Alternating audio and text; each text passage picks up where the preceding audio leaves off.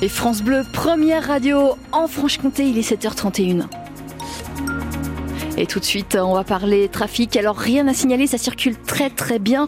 Rassurez-vous, il est 7h31. Vous voyez quelque chose sur la route, un souci, un incident 03 à 81 833 111. N'hésitez pas. Philippines, euh, un petit point sur la météo? Il va faire gris, il va faire gris pardon aujourd'hui. Il va même pleuvoir dans certains coins de la Franche-Comté. Euh, ce matin, pour l'instant, 8 euh, degrés attendus à Besançon, comme à Dole, 7 degrés à Pontarlier et 10 degrés à Vesoul en Haute-Saône. Philippine Thibaudot, on vous retrouve dans un instant. La météo complète, ce sera juste après les infos. La Marseillaise, euh, non pas une, ni deux, ni trois, mais pour quatre Françaises, hier au championnat du monde de biathlon. Elles ont fait ce qu'aucune avant elles n'avait fait, rafler les quatre premières places du sprint féminin en République tchèque. Surprise, joie, excitation. La franc-comtoise Lou Jean Monod-Laurent, médaille de bronze, est passée par toutes les émotions. C'est tellement bien pour, le, pour l'équipe en fait. C'est, euh, surtout ça que je retiens, c'est que euh, avait fait le doublé plusieurs fois et, euh, et, les coachs ils commençaient un peu à entendre le mot triplé apparaître de temps en temps. Donc moi je me dis bah ça pourrait être tellement bien qu'un jour on finisse 1, 2, 3, ça serait, ce serait fou.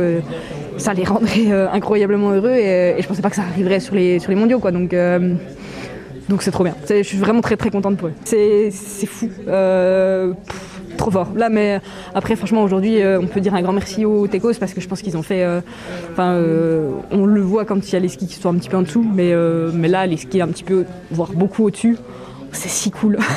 on est là, ok. Déjà, on est bien préparé, on est, en grande forme. Et en plus de ça, les décos, s'ils nous donnent des roquettes, de là, bon, bah, il peut rien nous arriver. C'est, déjà, pendant le relais, c'était trop beau à voir. Mais là, quand on voit ça, on se dit, waouh, c'est trop cool. Et ça promet hein, pour la prochaine course de demain, la poursuite où les quatre Françaises s'élanceront donc en tête. Mais avant, il y a le sprint masculin au menu de ces mondiaux 2024 aujourd'hui à partir de 17h05 avec quatre bleus au départ, dont le franc-comtois Quentin Fillon-Maillet. En foot, cap sur le championnat et sur la montée en Ligue 2.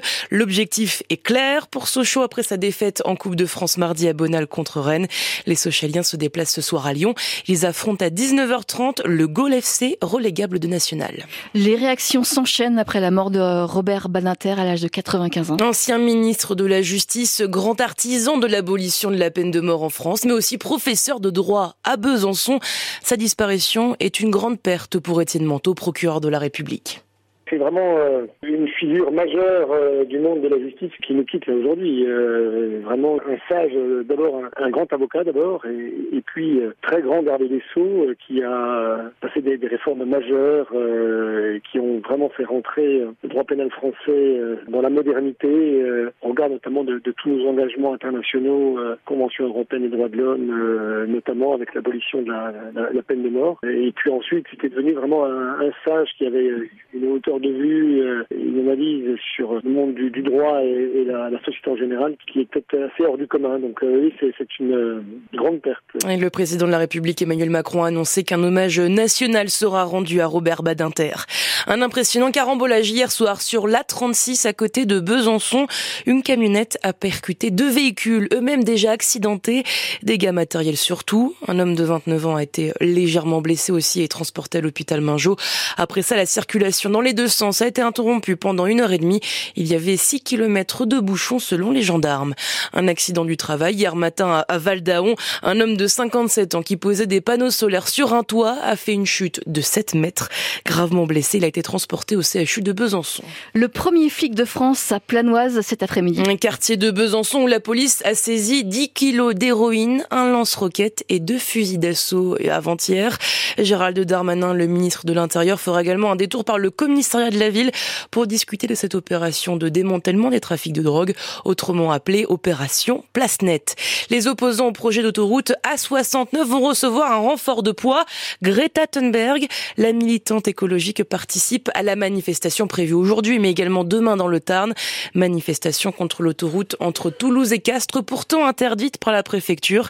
Les, les militants s'y opposent. Ce projet mettrait, selon eux, en péril la biodiversité. Le sourire et les larmes de joie de Zao de Sagazan hier soir aux Victoires de la musique. La chanteuse de 24 ans est repartie de la cérémonie avec quatre récompenses. Meilleur album, chanson originale, révélation scène et révélation féminine. Ayana Kamura a remporté, elle, la victoire de l'artiste féminine et Yamé celle de la révélation masculine. Le palmarès complet est à lire sur francebleu.fr.